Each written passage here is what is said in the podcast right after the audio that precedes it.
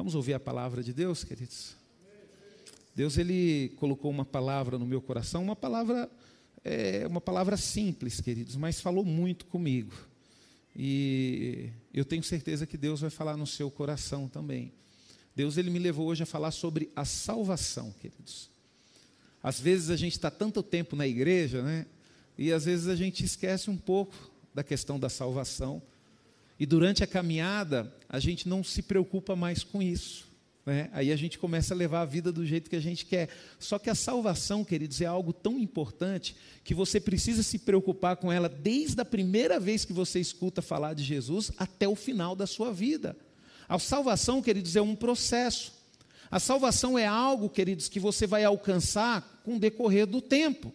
Por exemplo, as pessoas acham que levantou a mão, aceitou Jesus, estou salvo, está tudo bem. Ah, estou indo na igreja, aceitou, aceitei Jesus, agora eu vou para o céu. Não é assim que funciona, queridos. O céu, queridos, ele é conquistado. A salvação, ele é conquistada. Entregar a sua vida para Jesus, queridos, é apenas parte do processo. Depois você vai entrar num processo de obediência, porque se você entregou, você não vai ter dificuldade de obedecer. Você concorda comigo? Se você está na igreja, mas você não obedece a Jesus, é porque você não entregou sua vida para Ele. Então, por isso que você ainda continua fazendo as coisas do seu jeito. Continua fazendo as coisas do seu jeito. E o Rafa, ele deu um exemplo aqui bem legal. Ele falou, né, sobre. Ai, deixa eu ver se eu lembro aqui, Rafa. Você falou aqui, da, como que é o nome? Embaixador. O Rafa falou que é o seguinte: quando o presidente convida uma pessoa, quando o governo convida uma pessoa para ser embaixador num determinado país, a primeira coisa, queridos, que aquele embaixador tem que entender é que, mesmo estando em outro país, ele vai ter que estar alinhado ao governo do país de origem. Então, o embaixador, ele vai ter que o quê? Ele vai ter que respeitar as leis do país que ele representa, ele vai ter que respeitar o presidente do país que ele representa. E a palavra de Deus diz, queridos, que eu e você, nós somos embaixadores de Cristo aqui neste mundo. Isso significa que o quê? que, mesmo estando neste mundo, nós temos que respeitar as leis do reino de Deus. Nós temos que respeitar, queridos, tudo aquilo que Deus determina. Pastor, mas aonde que eu descubro isso? Na palavra, na Bíblia. Está tudo aqui, queridos. Está tudo aqui. Então, se você compreender, entender a forma que você tem que caminhar, você vai ter uma vantagem. Por exemplo, o embaixador, né? Quem faz o pagamento para o embaixador não é o país que ele está, mas é o país de origem dele. É a mesma coisa nós, queridos. Você pode ter certeza de uma coisa: que quem vai te sustentar, se você for verdadeiramente o embaixador de Cristo, é Cristo. Então eu te pergunto: aonde você está? Você está representando bem Deus? Ou você está fazendo a tua vontade? E hoje, queridos, tem uma coisa chamada redes sociais que é uma das coisas mais perigosas na vida do filho de Deus, queridos. Porque ali tem muita gente, queridos, que demonstra que não serve a Deus. Coloca as suas vontades e os seus quereres ali. E às vezes a gente coloca alguma coisa de Deus lá, como nós somos criticados, né, queridos? Nossa, como nós apanhamos, né? E chamam a gente de radicais, e que não é dessa forma, e que não é daquela forma. Então nós temos que entender isso, queridos. Salvação é um processo. Eu e você, queridos, nós estamos salvos. Eu vou falar por mim. Né? Eu, no momento que eu estou, eu estou salvo. Isso não significa que eu serei salvo. Eu serei salvo se eu continuar salvo. Você conseguiu me entender? Conseguiu me compreender? É um processo. Hoje eu tenho convicção de que se acontecer alguma coisa comigo aqui, vir uma bala perdida, eu infartar, acontecer qualquer coisa aqui que o Senhor resolver me levar, eu tenho certeza hoje que eu vou para o céu. Mas eu não posso garantir isso, queridos, até o final da minha vida. Então, por isso que eu vou ter luta, eu vou passar por dificuldade e eu vou ter que me manter firme para quê? Para mim poder segurar a minha salvação. Então, a salvação, queridos, ela é um processo. E nós precisamos dar alguns passos para poder alcançar a salvação. Então, você tem que entender uma coisa. Às vezes você vem para a igreja, você não é batizado. Aí as pessoas vêm e falam bem assim: Ô oh, irmão, você não vai batizar? Não, deixa Deus trabalhar. Estou esperando uma resposta de Deus, estou esperando isso, aquilo. Né? Aí você, ô irmão, você tem um dom para isso e tal, né? Você tem um dom para o louvor, por que, que você não canta? Não, porque eu estou esperando. Sabe o que, que vai acontecer, querido? Você vai esperar a sua vida toda e nada vai acontecer. Por quê? Porque nós temos que começar a tomar atitudes, queridos. São decisões. Quando nós vamos falar de passos, passos para alcançarmos a salvação. Se você quer a salvação, você tem que entender que você tem que fazer algo, né? É a mesma coisa o rapaz. O rapaz está querendo casar.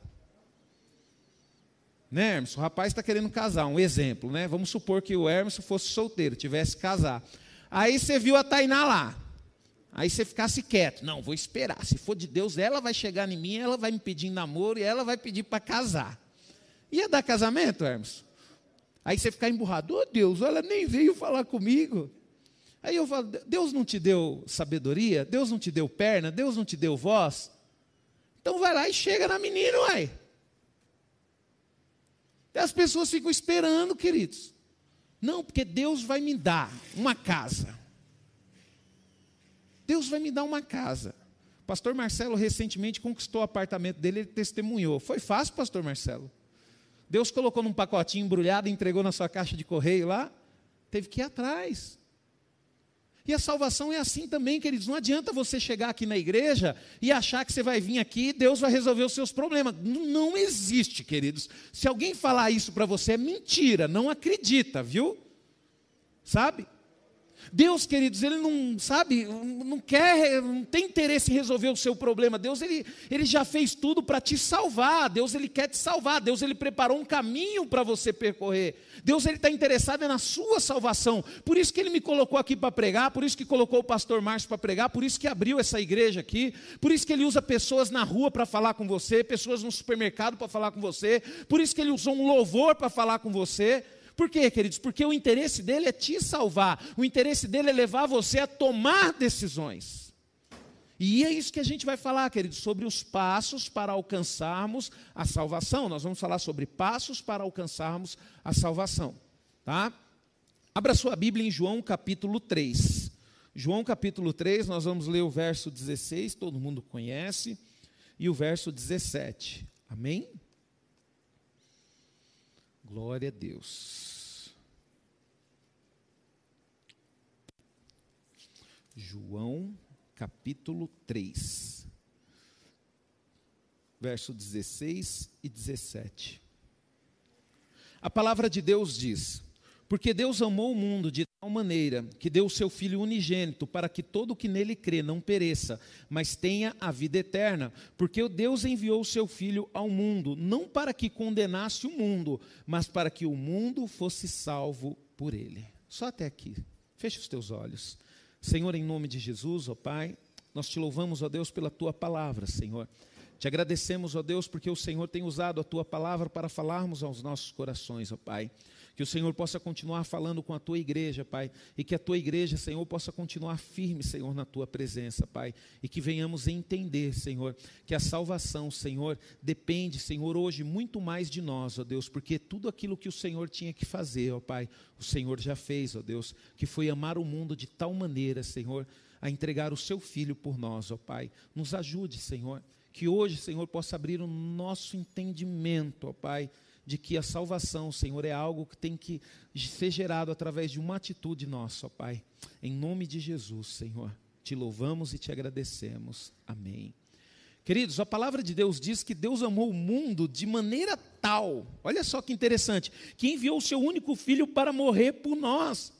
Eu acredito, queridos, que João ele não conseguiu encontrar outras palavras que pudessem expressar sabe, o grandioso amor de Deus pela humanidade. Olha só, queridos, que prova de amor maravilhosa é essa. Hoje, queridos, nenhum ser humano tem o direito de falar, Deus não me ama.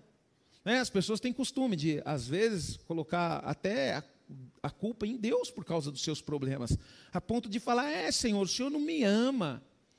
Quantas pessoas, queridos, já vêm conversar comigo e falar, pastor, eu acho que Deus não me ama, porque eu estou vindo na igreja e não está acontecendo nada na minha vida. Por quê? Porque a pessoa não compreende que a salvação, ah, maravilha, legal, você tomou uma decisão de vir para a igreja, mas não adianta nada você tomar uma decisão de vir para a igreja, mas não tomar uma decisão de mudar o seu caráter, de mudar o seu jeito de falar. Por exemplo, antes de vir para a igreja, antes de vir para a igreja eu falava palavrão, muito palavrão. Hoje eu não falo, queridos. Hoje eu não falo. Por quê, queridos? Porque houve uma transformação no meu caráter, né? Então nós precisamos compreender isso. O fato de você vir para a igreja não vai gerar uma salvação para você. A igreja ela vai mostrar o caminho, o caminho que você deve andar, para quê? Para você ser salvo. E é isso que vai acontecer. É por isso que Deus vai usar os pastores aqui para poder instruir o caminho. Tanto, queridos, que eu vi recentemente uma pesquisa que foi feita no meio no meio evangélico e foi perguntado para as pessoas, né, como é que você se achegou a Cristo? Queridos, de, set, de 70 a 80% das respostas era assim: ah, através de um parente, ah, através de um amigo. E aí você me pergunta, né?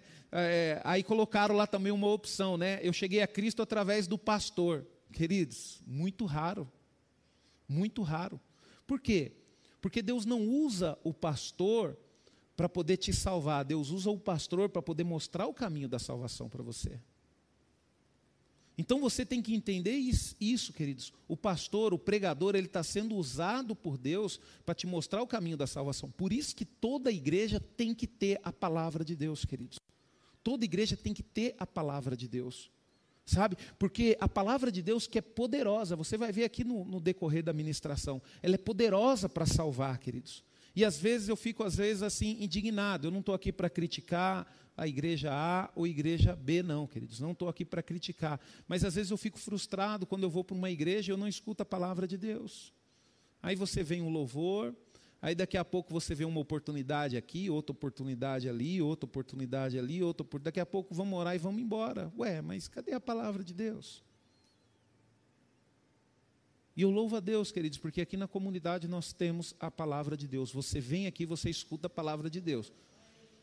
Você só não é abençoado porque você não quer, porque a palavra, o caminho, você escuta. Hoje mesmo de manhã nós tivemos aqui uma palavra maravilhosa, queridos. Só que depende de você, você precisa também é, é, mudar.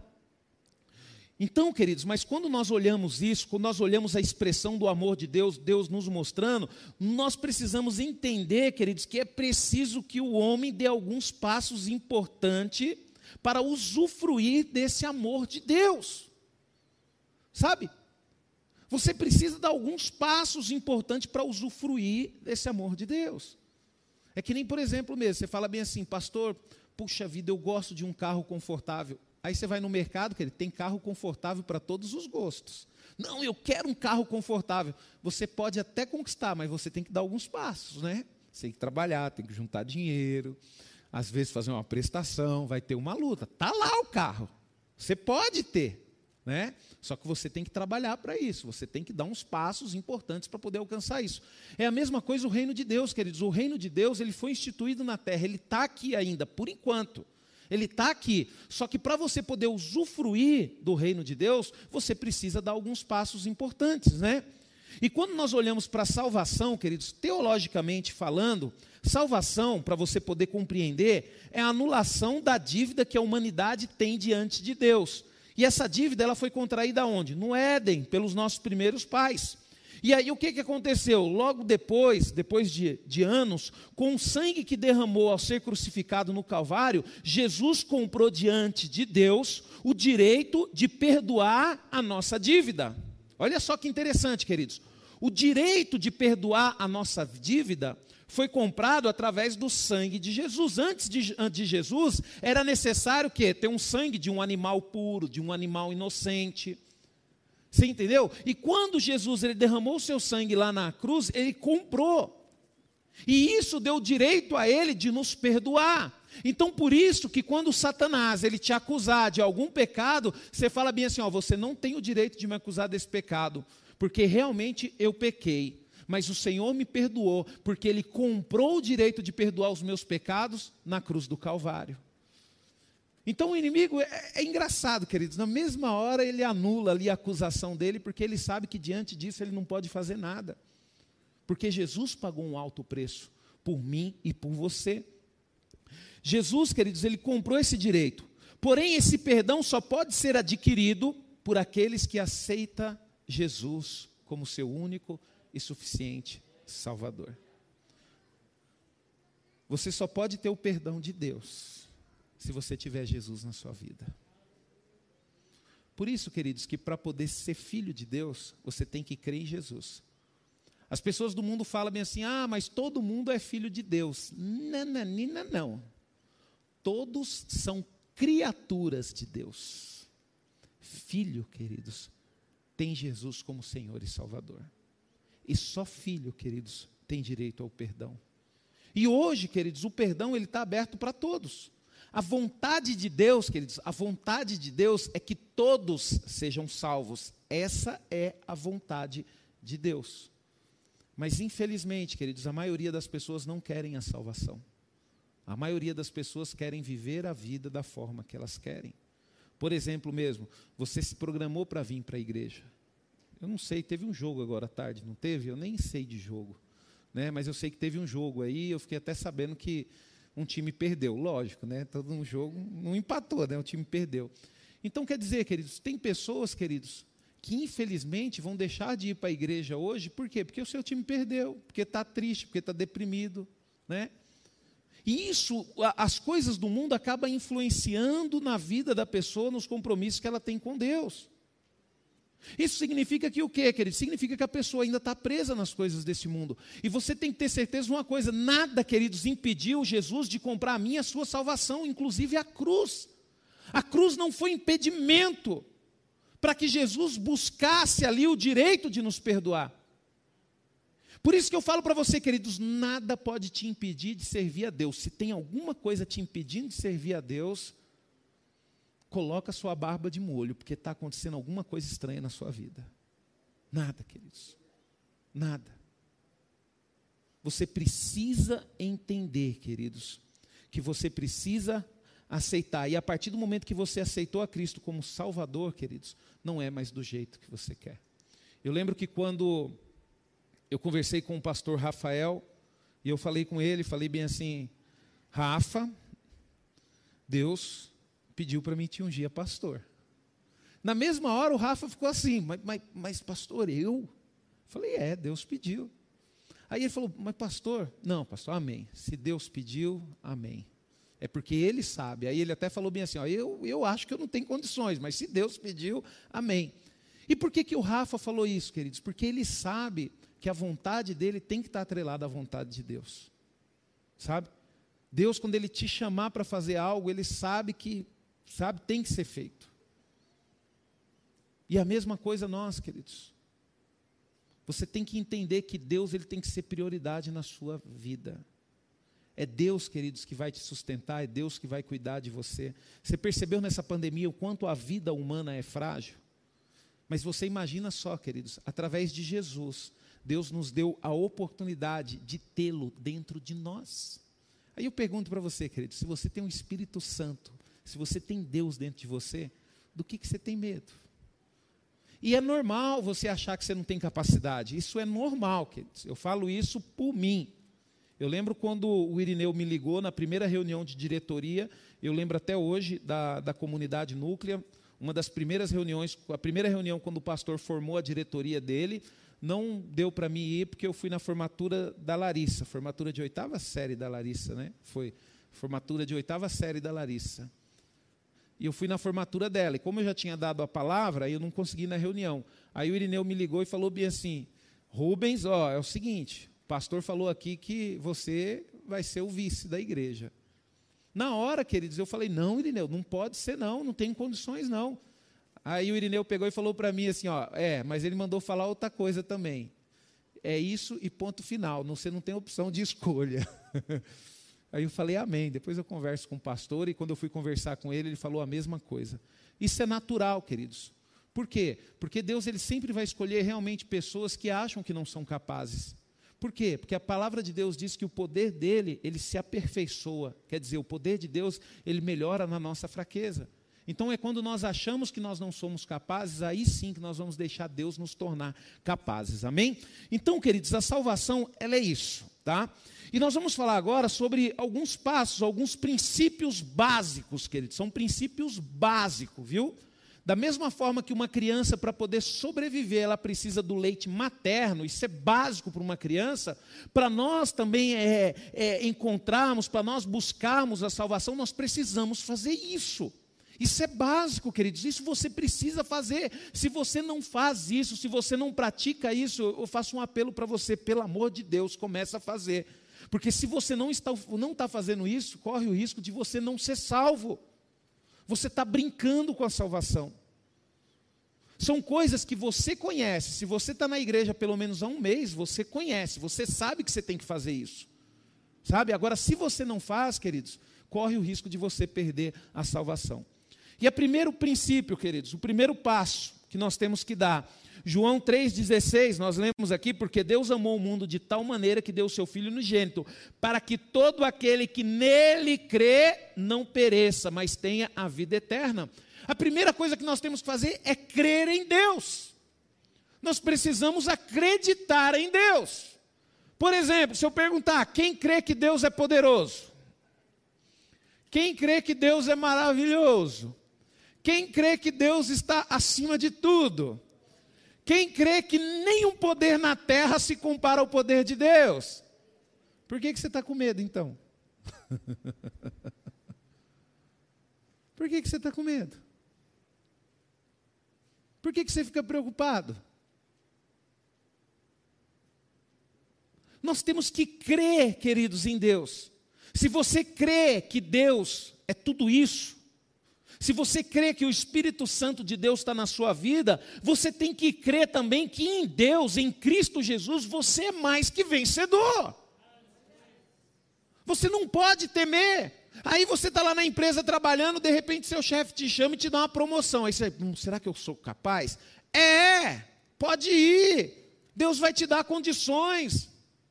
Ah, pastor, eu sempre sonhei em fazer medicina, passei no vestibular, mas não sei se eu corpo sou. É. Vai! Você tem Deus na sua vida, Deus vai te abençoar, Deus vai abrir porta, Deus vai cuidar de você. O problema, queridos, é que muitas vezes nós não cremos em Deus e nós damos um jeitinho fazer as coisas do nosso jeito. E vai ter momento que a gente vai ter medo? Lógico que vai ter momento que a gente vai ter medo. Mas o que, que vai nos fazer caminhar? O fato de nós crermos em Deus o fato de nós acreditarmos que Deus está conosco. O versículo, esse versículo de João, queridos, ele expressa uma condição para quem deseja ser salvo. E o primeiro passo é crer em Jesus como o único e suficiente Salvador. Pastor, eu não consigo crer, eu ainda creio que tem outras possibilidades de ser salvo. Não, queridos. Primeira coisa que você precisa entender, você precisa crer em Jesus como Salvador. Esse, queridos, é o básico. É o básico. Por isso que eu falo aqui, queridos, que a pessoa ela só toma a ceia indignamente quando ela não crê em Deus, quando ela não acredita em Deus, quando ela não tem o Senhor como seu único e suficiente Salvador. Então esse é o primeiro passo. Então vamos lá para o segundo passo. Você creu em Deus? Crie. E qual que você, qual que é o outro passo que tem que dar? O segundo o outro passo que você tem que dar, queridos, é reconhecer Jesus como Senhor. Você fala, pastor, mas crê. Tem muita gente que crê em Deus, queridos, mas não reconhece Jesus como Senhor. Mas, pastor, como assim? É, tem muita gente que crê em Deus, mas faz o que quer da vida dela. A pessoa, quando crê em Deus e faz o que quer da vida dela, ela não reconhece o senhorio de Jesus. É? Ela não reconhece o senhorio de Jesus. Teve um, um, acho que foi no culto passado, na pregação passada, eu falei que é a mesma coisa quando o filho de Deus ele começa a trabalhar numa empresa e o chefe chega para ele e fala: Ó, se alguém ligar aí, você fala que eu não tô. Eu vou ficar ali na sala, mas você fala que eu não tô. Aí você fala: pô, peraí. Eu estou aqui nessa empresa, esse cara é meu chefe, mas o senhor da minha vida é Jesus. E Jesus fala que eu não posso mentir, que o pai da mentira é diabo. Então, o senhorio de Jesus na minha vida é muito maior do que o meu chefe. Chefe, sinto muito, mas eu não posso fazer isso. Você é doido, eu vou te mandar embora. Não tem problema nenhum, mas mentir eu não vou. Quando você crê, queridos, quando você, sabe, reconhece o senhorio de Jesus na sua vida, você não tem dificuldade de fazer o que ele quer. Você só vai ter dificuldade de fazer o que Deus quer, você vai estar preso à sua vontade quando você não reconhece o senhorio de Jesus. Pastor, mas é muito difícil. Lógico que é difícil, queridos. Abrir mão da sua vontade, deixar de fazer o que você quer é muito difícil. Né? Se você perguntasse para mim qual que era a minha vontade, a minha esposa e minha filha estão tá lá em Minas Gerais. Está lá na casa da avó. Hoje eu tenho certeza que se eu tivesse em Minas Gerais, eu ia comer um tropeiro hoje.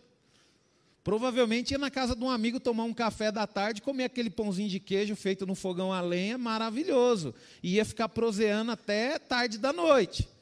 E para quem me conhece, sabe que uma das coisas que eu mais gosto de fazer, das, das duas coisas que eu mais gosto de fazer, é o quê? Comer e conversar. Né? Então a minha vontade era estar tá lá, junto com a minha esposa, com a minha filha, mas, pô, peraí. Eu não estou aqui para fazer o que eu quero. Eu estou aqui para representar o reino de Deus aqui. Então tem que fazer aquilo que agrada a Deus, o que é a vontade de Deus.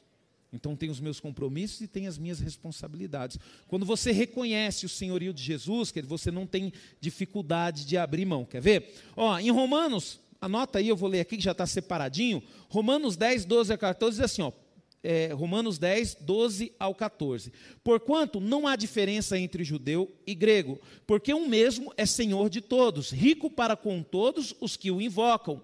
Porque todo aquele que invocar o nome do Senhor será salvo. Como, pois, invocarão aquele a quem não creram? E como crerão naquele a quem não ouviram? E como ouvirão se não há quem pregue? Então, queridos, a palavra de Deus ela é bem direta. O Senhor, ele é o mesmo Senhor de todos. E qual que é o problema da humanidade? Aí, às vezes, na, quando eu era ignorante, queridos, quando eu era ignorante, isso não faz muito tempo, não, há pouco tempo atrás, viu? Eu falava assim com Deus: Senhor, por que, que o Senhor deu livre-arbítrio para a gente? Eu achava, na minha ignorância, que o problema do homem ser desse jeito era porque Deus tinha nos dado o livre-arbítrio. Sabe, queridos? Aí depois que eu fui aprender, eu entendi que o seguinte, queridos, que o livre-arbítrio é prova de amor. Quer dizer, quando você ama uma pessoa, você dá àquela pessoa a liberdade dela fazer o que quiser da vida dela. Tá? Isso é, quando ela tiver condições de decidir, viu? Não vai aplicar isso no seu filho de três anos de idade, não, viu? Porque seu filho de três anos de idade não tem, não tem entendimento para decidir nada. Tá? Quando ele tiver com 21, quiser casar, aí sim você vai ter que dar liberdade. E eu falo isso para você, principalmente mãe, viu? Principalmente mulher, viu? Seus filhos casaram, a maior prova de amor que você pode dar para os seus filhos é dar liberdade para ele viver a vida dele. Tá? Tem muitos casamentos sendo destruídos porque, infelizmente, queridos, não se corta o cordão umbilical. E o que, que Deus fez dando livre-arbítrio? Ele cortou o cordão umbilical. Ele nos deu o livre-arbítrio. E o problema, queridos, não é esse. Eu, na minha ignorância, achava que o problema era esse. Só que depois eu descobri que o maior problema, o problema da humanidade é que eles não, nós, a humanidade, que eles temos dificuldade de reconhecer o senhorio de Jesus. Esse é o problema. O problema não é o livre-arbítrio.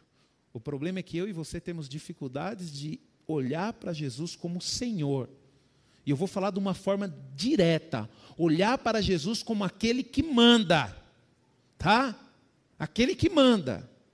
Um chefe amoroso, sabe? Um Deus amoroso.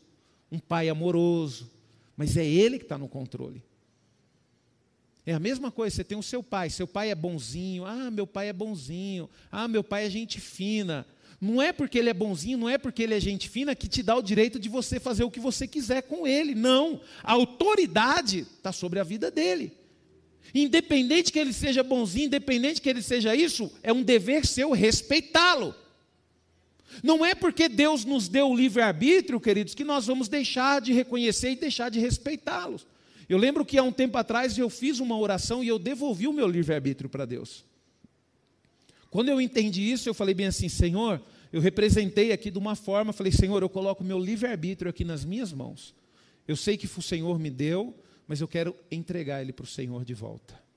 A partir de hoje, me ajuda. Eu comecei a falar: Me ajuda, Senhor, a fazer o que o Senhor quer, não o que eu quero.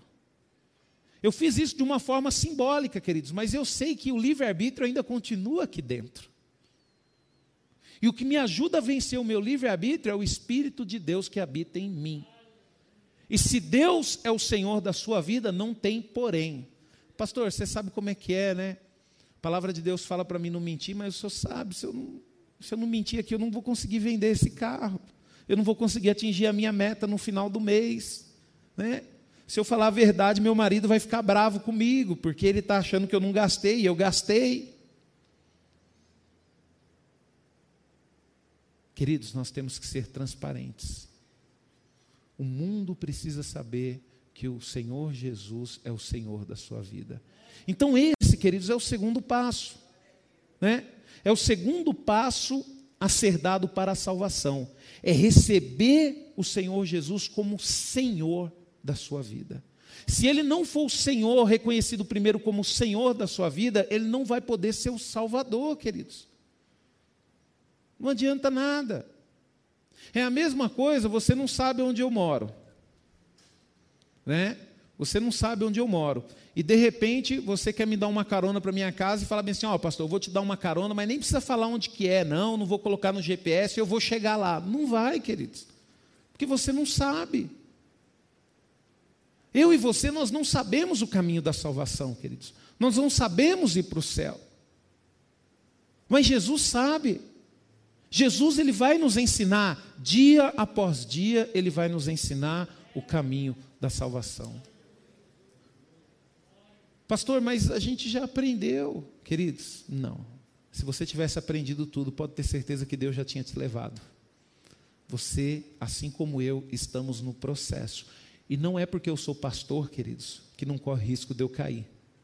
Se eu não abrir o meu olho, se eu não ter isso firme na minha vida, corre o risco de eu cair, sim. Terceiro passo, queridos, para nós alcançarmos a salvação, precisamos confessar Jesus publicamente como nosso Salvador pessoal.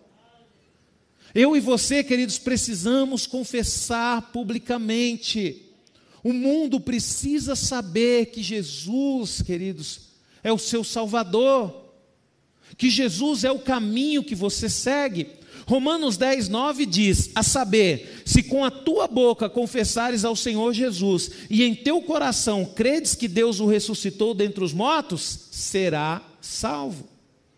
Não adianta nada, queridos, a gente vir para a igreja, é na igreja aqui uma benção, uma maravilha, mas lá no seu trabalho ninguém sabe que você é filho de Deus. Na escola que você estuda, ninguém sabe que você é filho de Deus. Você consegue se disfarçar no meio das pessoas do mundo. E se você consegue disfarçar no meio das pessoas do mundo, é porque você está fazendo que nem elas. É impossível, queridos, é impossível um verdadeiro filho de Deus não ser separado não ser diferenciado. É a mesma coisa, queridos. A gente pegar o Hermes ali e pedir para o Hermes se esconder num poço de lama. Só que eu falar para ele, ó, só que você não pode se misturar com a lama. Não vai conseguir se esconder, porque, porque ele está limpinho, está com a camisetinha rosa bonitinha ali, sabe? Vai ser fácil achar ele lá no meio. Se ele não, não para ele poder se esconder no poço de lama, o que, que ele vai ter que fazer? Ele vai ter que mergulhar naquela lama, ficar parecido com a lama. Então é vergonhoso para um filho de Deus, queridos, que não consegue aparecer no meio em que ele está, no trabalho. Eu lembro, queridos, que eu comecei a trabalhar numa empresa o primeiro dia, queridos. Uma pessoa falou assim: não tem um negócio diferente, não sei. primeiro dia de trabalho mas tem um negócio diferente não você, tem uma coisa diferente. Fala, ah, tem sim, é que eu sou filho de Deus. Ah, é? Como é que é? Isso é que minha vida é de Jesus, eu não faço o que eu quero, o que Deus quer. Ah, é? Então você é crente? Eu falei, é, sou crente, sou evangélico, sou filho de Deus. Porque as pessoas, às vezes, elas conseguem enxergar uma diferença em nós, mas elas não conseguem distinguir o que nós somos, queridos. E é aí que vem a questão de nós confessarmos o Senhor Jesus publicamente. publicamente. E se as pessoas não estão percebendo isso nas nossas vidas, queridos, é porque nós estamos misturados na lama. Você já parou para pensar nisso? Como é sério isso? Como é preocupante isso? Hoje, queridos, você olha assim, as pessoas que servem a Deus, as, as, igrejas, você vê que dificilmente você consegue identificar aquele que serve e aquele que não serve. Por quê? Porque as pessoas que servem a Deus, mesmo tendo Jesus, dizem que tem Jesus como Senhor, mas continuam praticando o que as pessoas do mundo praticam. Então, queridos, não basta apenas crer, tem que confessar que Jesus Cristo é o Senhor dos senhores, ressuscitado entre os mortos. Ah, você crê em Jesus? Creia, mas Jesus morreu na cruz, morreu, mas ressuscitou. Ué.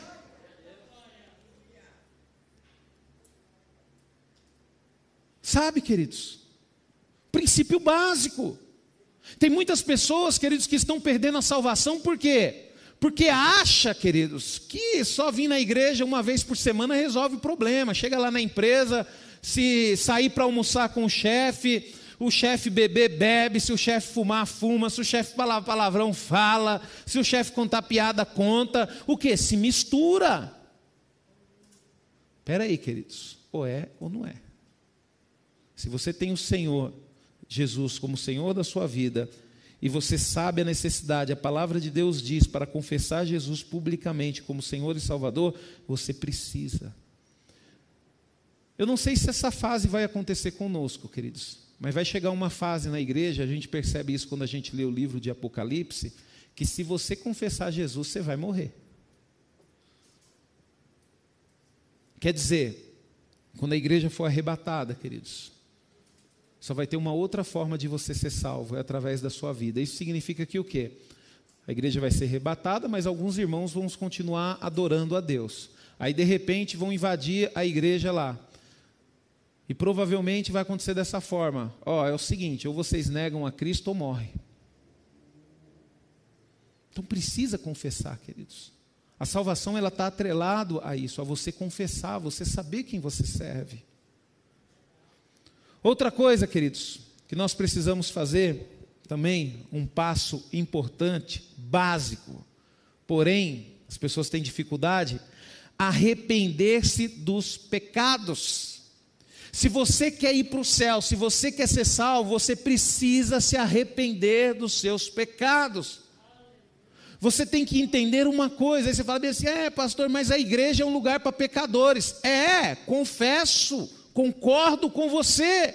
Realmente a igreja é um lugar para pecadores, porém, para pecadores arrependidos, não pecadores praticantes.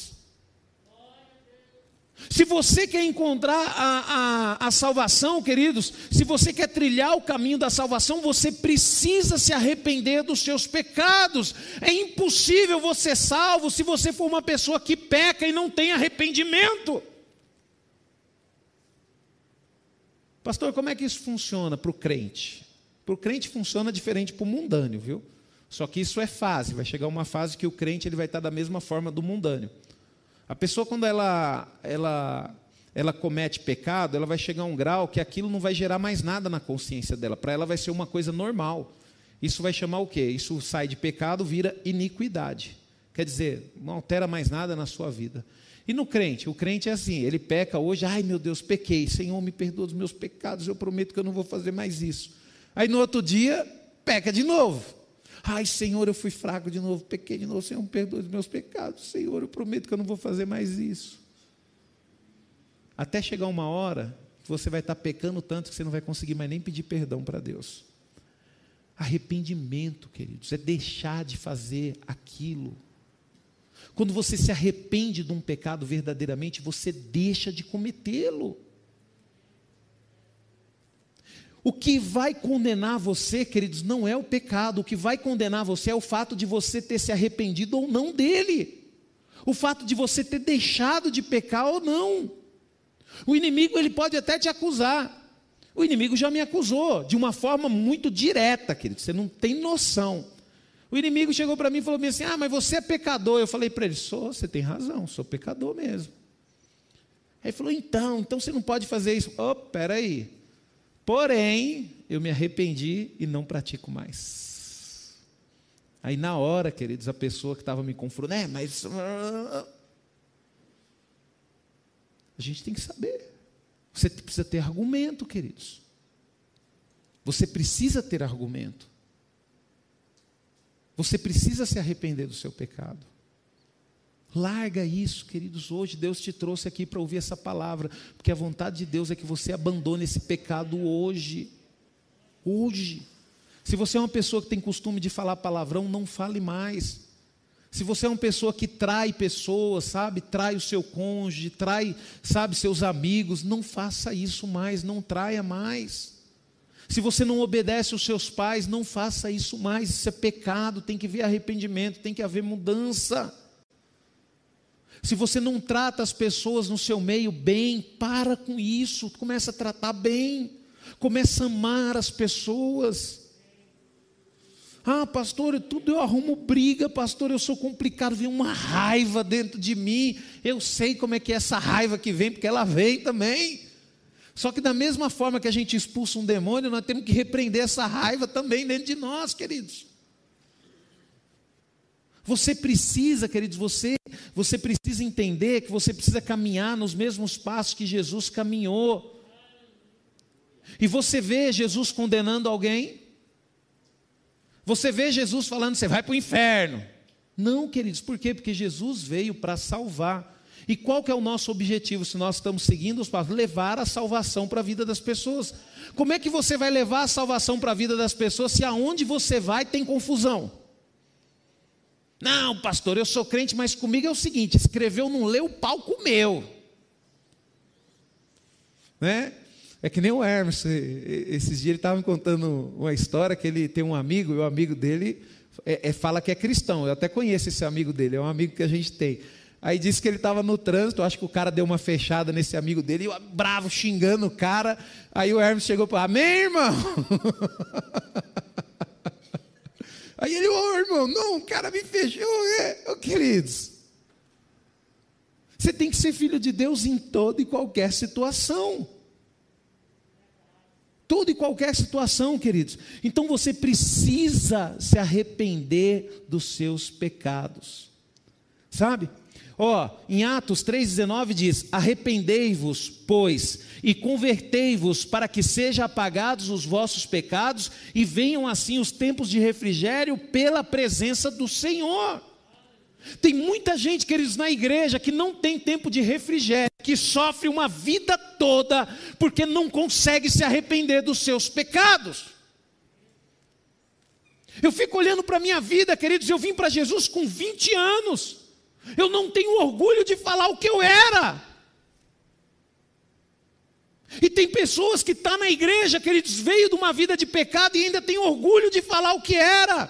Eu lembro que uma vez nós fomos para um encontro, queridos, e chegou uma hora lá que os irmãos estavam falando, e daqui a pouco um falou bem assim: não, porque eu tal era da boca e eu matei tanto e eu fiz isso. Aí o outro chegou: não, porque eu fui preso, eu peguei seis anos porque eu matei seis. Eu falei: gente do céu, tá brigando aqui para ver qual que é melhor do que o outro no pecado. Aí na hora que eu peguei o microfone, eu olhei para aqueles homens, eu falei bem assim: ah, vocês são corajosos? É fácil, você falou que matou tantos com uma arma na mão. Agora eu quero ver você tem coragem de falar que serve a Deus e segurar uma Bíblia na mão. Teve um lá que falou: Pastor, eu fiquei com uma raiva do senhor. Se eu tivesse uma arma lá, eu dava um tiro no senhor. Porque eu falei para ele: ser homem com uma arma na mão é fácil. Agora eu quero ver você ser homem com uma Bíblia na mão e falar do amor de Deus. Sabe, queridos? As pessoas ficam valorizando o pecado valorizando os erros. Nós temos que eliminar isso da nossa vida, queridos. Nós temos que valorizar, queridos, aquilo que nós fazemos, aquilo que imita Cristo, aquilo que gera amor dentro do seu coração. Sabe, para que os seus pecados sejam perdoados, é preciso que o homem se arrependa deles e o abandone. Tem gente, queridos, que está tanto tempo na igreja, tem pecadinho de estimação. Há uma mentirinha aqui, há um negócio, pecadinho, se arrependa e livre dos seus pecados. É que nem o Rafa, ele contou aqui também na, na ministração dele, eu estava ouvindo o Rafa, eu estava lá em São Paulo, mas estava conectado, por isso que eu amo aí a mídia aí, porque às vezes você tá, não consegue estar tá na igreja, mas você estava dirigindo com um carro lá e ouvindo a pregação do Rafa. E o Rafa falou uma coisa interessante, queridos, quando ele teve um entendimento de que pirataria era pecado. O que, que ele fez, queridos? Imediatamente ele juntou lá um monte, né, Rafa? Eu estou falando porque você falou, viu, Rafa? Porque você falou aqui, então isso me dá o direito de falar, né? Ele juntou lá o saco de DVD pirata, né? Tinha programa também de computador lá, tinha tudo, né? E jogou fora, queridos. O que, que ele fez, queridos? Ele descobriu que aquilo era pecado, então ele abandonou. Ele tirou aquilo da vida dele. E é assim que a gente tem que fazer com o pecado. É tirar da nossa vida. Pastor, mas não é fácil. Não é, queridos. Eu confesso que não é. Mas também eu falo para você que não é impossível. Não é impossível, queridos. Não é impossível. Você imagina só, queridos, eu vim para a igreja com 20 anos de idade. Até os 20 anos de idade, queridos, teve um momento da minha vida que eu deixei de acreditar em Deus, eu virei ateu. Então você imagina, queridos, as coisas que eu fazia. Respeitar meu pai e minha mãe? Ah, eu respeitava, mas saía de casa na quinta-feira, voltava só no domingo. Isso depois que eu fiquei de maior, viu? Antes não.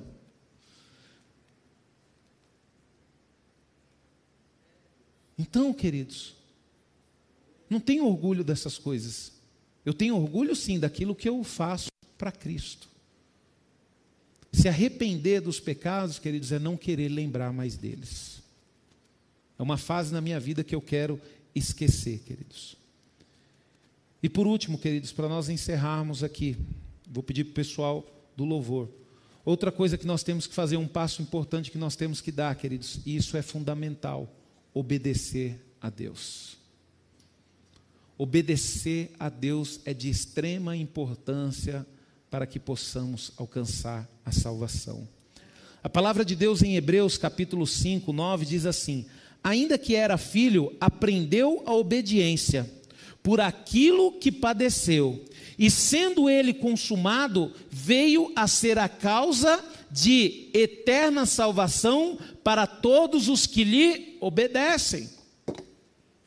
Queridos, nós temos que entender que nós precisamos obedecer a Cristo, queridos, Ele é o responsável direto pela nossa salvação. Não adianta nada você vir para a igreja, não adianta nada você lutar para abandonar os pecados, não adianta nada você seguir todos os caminhos se você não obedece a Deus, se você não faz aquilo que Ele pede para fazer. Não adianta nada você, marido, querer ser uma bênção na igreja, se você não ama a sua esposa. Porque amar a esposa, querido, está relacionado a um mandamento, a uma ordem de Deus. Não adianta nada você tratar a sua esposa de qualquer jeito, sabe? Você não dá o melhor de você para ela. Não adianta nada também, esposa. Você está vindo para a igreja, busca salvação e não respeitar o seu marido, não se submeter a ele. Porque não é o pastor que fala para você se submeter ao seu marido, é Deus.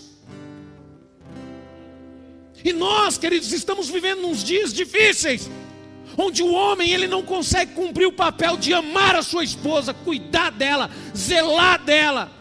E a mulher também não consegue cumprir o seu papel de respeitar o seu marido, de zelar por ele, de fazer dele um homem estimado, um homem honrado.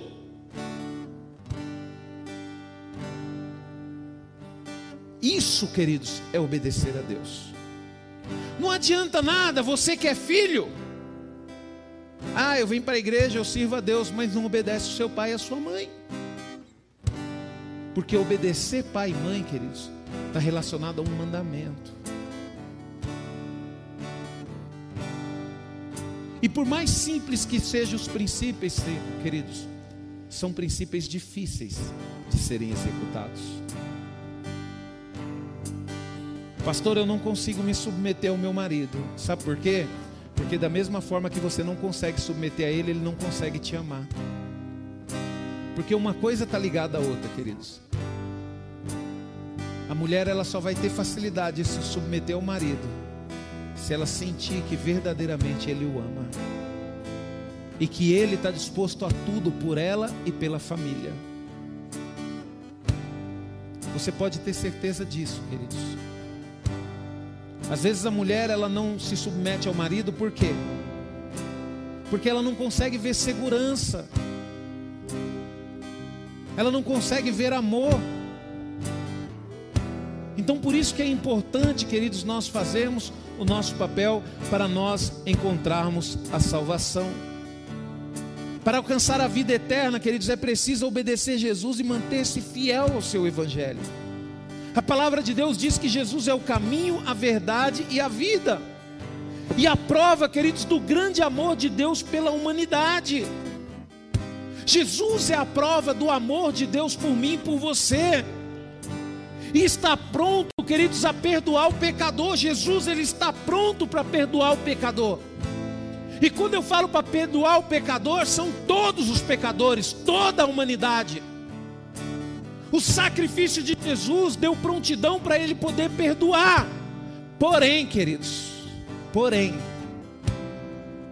porém, para alcançarmos a salvação, é preciso reconhecê-lo como único Senhor, confessar e abandonar os pecados, e aceitar e obedecer a palavra de Deus. Essa foi a condição, queridos, que Deus colocou, para que eu e você possamos encontrar a salvação. Você percebeu, queridos, que hoje a salvação ela depende muito mais de mim e de você do que de Deus? Deus ele já fez tudo. E eu vou falar um negócio para você. Ele fez tudo e ainda continua fazendo. Ele ainda continua levantando pastores, ele usa música para falar com você, ele usa pessoas que você não conhece para falar com você, ele usa sonhos para poder falar com você. Deus ele continua ainda fazendo o possível e o impossível para que nós possamos olhar para ele.